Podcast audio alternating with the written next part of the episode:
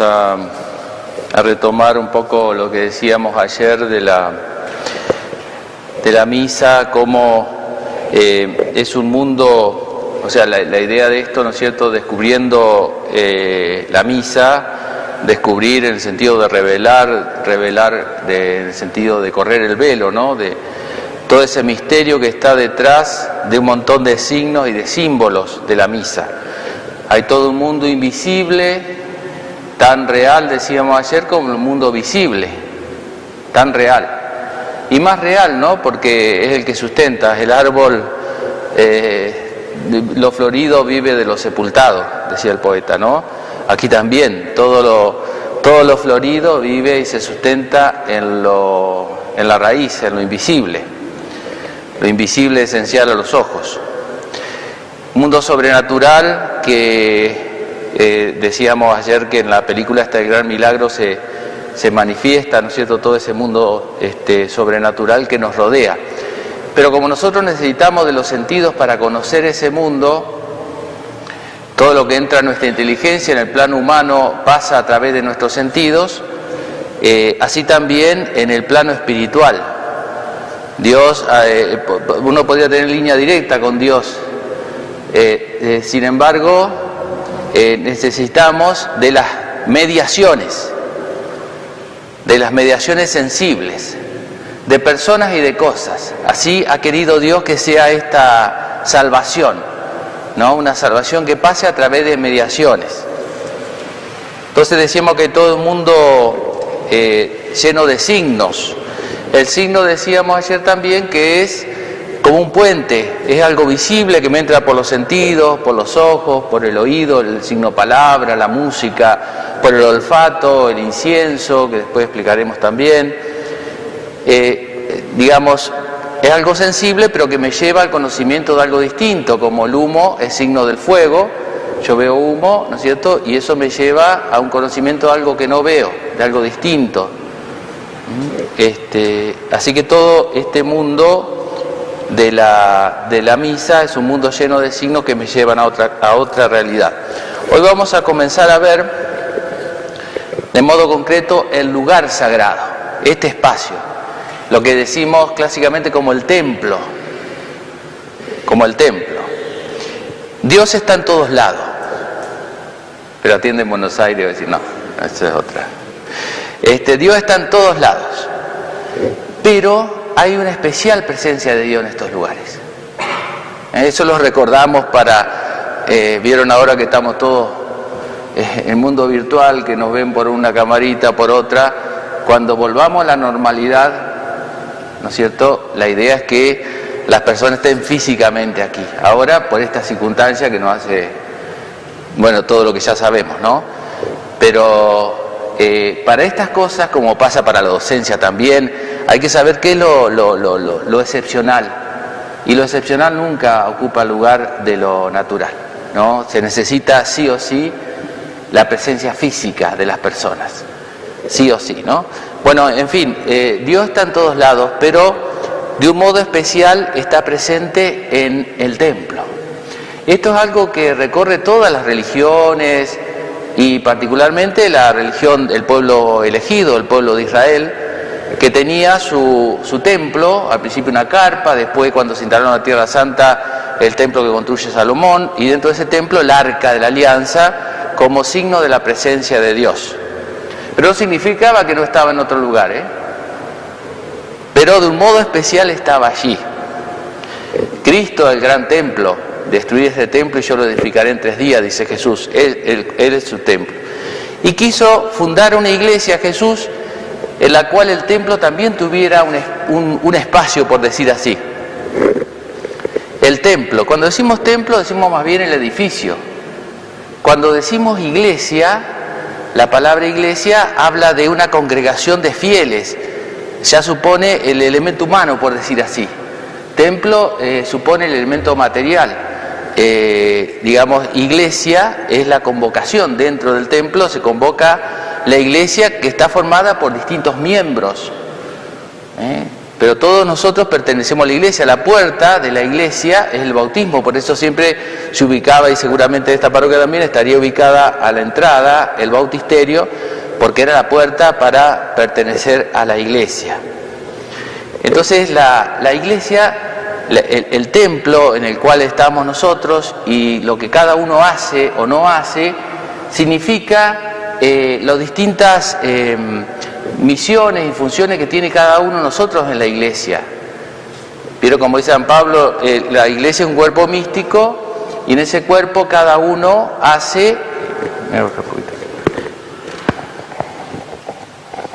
Cada uno hace, ¿no es cierto?, lo que participa a su modo, cada uno de los que formamos la iglesia. No todos hacemos lo mismo, como en una orquesta o como en cualquier cuerpo o como en cualquier pueblo de Dios.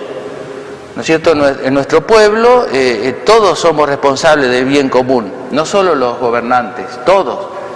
Cada uno ocupa un lugar en la sociedad, en el pueblo este, de, la sociedad, y así es como funcionan eh, mejor las cosas. Entonces, si uno quisiera decir qué es la iglesia, uno puede traer una misa, por ejemplo, que sea precedida, supongamos, por el Papa, con los obispos, los sacerdotes, los diáconos eh, y, todo el pueblo fiel de Dios, bueno, eh, mostraría esto es la iglesia. No son solo los fieles, no son solo los consagrados, todos formamos parte de la iglesia como todos estamos dentro de este recinto sagrado. Entonces es un símbolo el, el lugar y los distintos espacios de este lugar es un símbolo de cómo la iglesia es un pueblo de Dios, pero un pueblo no anárquico, autárquico, en el cual cada uno autoridad para sí mismo, sino organizado, como es la forma ¿no? que, sobrevive cualquier sociedad, eh, es de modo organizado. Bueno, entonces hablamos de un lugar sagrado, lugar sagrado, un lugar especial. Hay una especial presencia de Dios. Ayer explicaba un poquito lo que significaba la palabra sagrado. Sagrado se distingue de lo profano. Lo profano no es algo malo, sino lo que está fuera.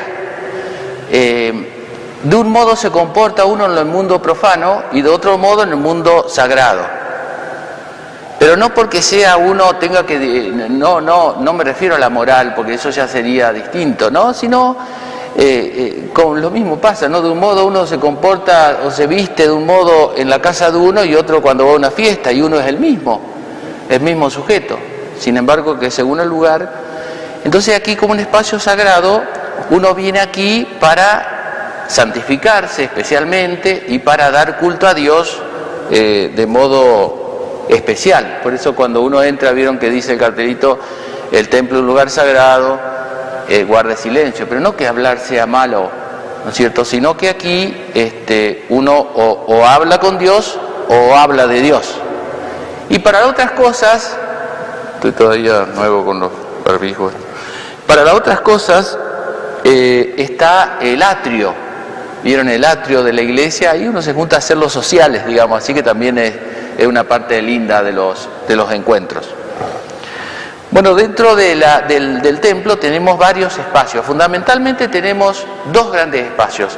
Lo que sería la nave, que a veces una, a veces son, tres naves, a veces crucero, hay un crucero, así como es la catedral de San Rafael, la nave, que es donde se ubican los fieles y desde donde participan los fieles. No son las butacas, ¿no es cierto?, de de un, de un, teatro, de una cosa pasiva, sino que también son artífices y de, como veremos después, con los gestos, parándose, sentándose, respondiendo, cantando, también participan a su modo. Y participan del mismo sacrificio que realiza el sacerdote. Por eso dice el sacerdote, este sacrificio mío y de ustedes. ¿No es cierto? Porque cada uno de ustedes tiene el bautismo que lo hace eh, ser partícipe de ese sacerdocio que se llama sacerdocio común o de los fieles. Eso es importante, ¿no? Que uno sepa que uno participa de la misa, aún estando sentado en un banco, participa de la misa. ¿no? y, de, de muchas maneras diferentes, tanto como los demás, porque acá no es una competencia a ver quién hace más, quién hace menos, sino que también participa. Bueno, los, fieles se ubican en la nave. La nave y el otro espacio es el presbiterio, que es el segundo espacio donde se ubica el presbítero. Presbítero significa anciano. Es nominal, no es que uno sea viejo. Este, significa anciano. El lugar del sacerdote y de los que lo ayudan al sacerdote. ¿no? El presbiterio. Son los dos grandes, la nave y el presbiterio. Dentro del presbiterio tenemos el lugar más importante y central, que es el sagrario, que a veces puede llegar a estar en una capilla lateral. En algunas iglesias muy visitadas por peregrinos y demás lo ubican en un lugar un poquito más tranquilo. Pero el sagrario que está allí, que, es el que, iluminado por las lámparas, que significa que, bueno, ahí está Jesús, está la Eucaristía como sacramento. La Eucaristía como sacramento, la presencia de Jesús allí, como sabemos, en el sagrario. Cuando la, digamos, la iglesia está, no hay una celebración de la misa, eh, lo más importante es el sagrario en, la, en la iglesia. Es la presencia así especial de Jesús como, decíamos, como sacramento. En segundo lugar está el altar el altar, un lugar alto, este altar ha sido consagrado, ¿no es cierto? Hay altares que no, de algunas iglesias que no, este está consagrado de modo especial. El altar. Aquí eh, simboliza el altar, en el altar se desarrolla la Eucaristía como acción, como sacrificio, como la misa. Allá está la Eucaristía como sacramento.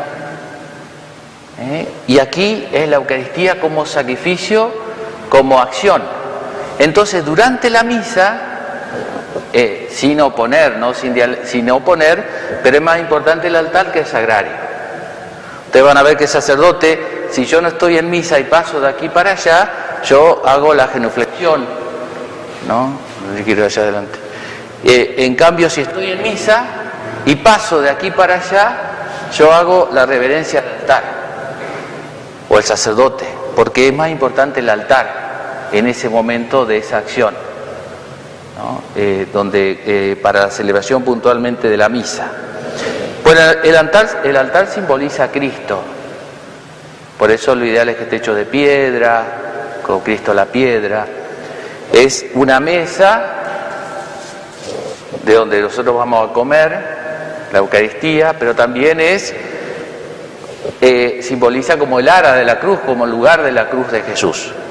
Fíjense que eh, está adornado, está pintado, digamos así, con eh, el cordero, que es figura de Cristo, el cordero, Cristo el cordero, que fue sacrificado. Es un cordero triunfante que tiene la bandera del triunfo porque ha resucitado.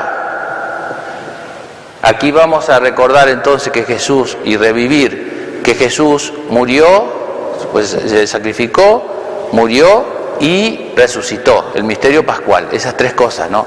No solo que está resucitado, sino que murió, y no solo que murió, sino también que resucitó. Y de Jesús, que es eh, simbolizado en este cordero, nacen los siete sacramentos simbolizados en esas siete cruces que están allí debajo, ¿no? los, los siete sacramentos de la... Bueno, después sigue el ambón, que es el lugar de la palabra, Ah, también está con algunos dibujos de, en letras griegas de Cristo y de Alfa y Omega, principio y fin, aquí donde se proclaman las lecturas. Y en tercer lugar, o en cuarto, la sede, que es el lugar donde se sienta el sacerdote, el, lugar, digamos, donde, donde el sacerdote eh, comienza y finaliza la misa, que eh, simboliza también el lugar de enseñanza en el caso del obispo. Bueno, hasta aquí entonces lo del lugar sagrado. El jueves que viene, ah, después de la misa, retomaremos con, con, algunos aspectos del lugar sagrado que nos han quedado y eh, con los ornamentos sagrados que se pone el sacerdote para poder celebrar la misa. Les dejo la bendición. El Señor esté con ustedes. Los bendiga Dios Todopoderoso, el Padre, el Hijo y el Espíritu Santo.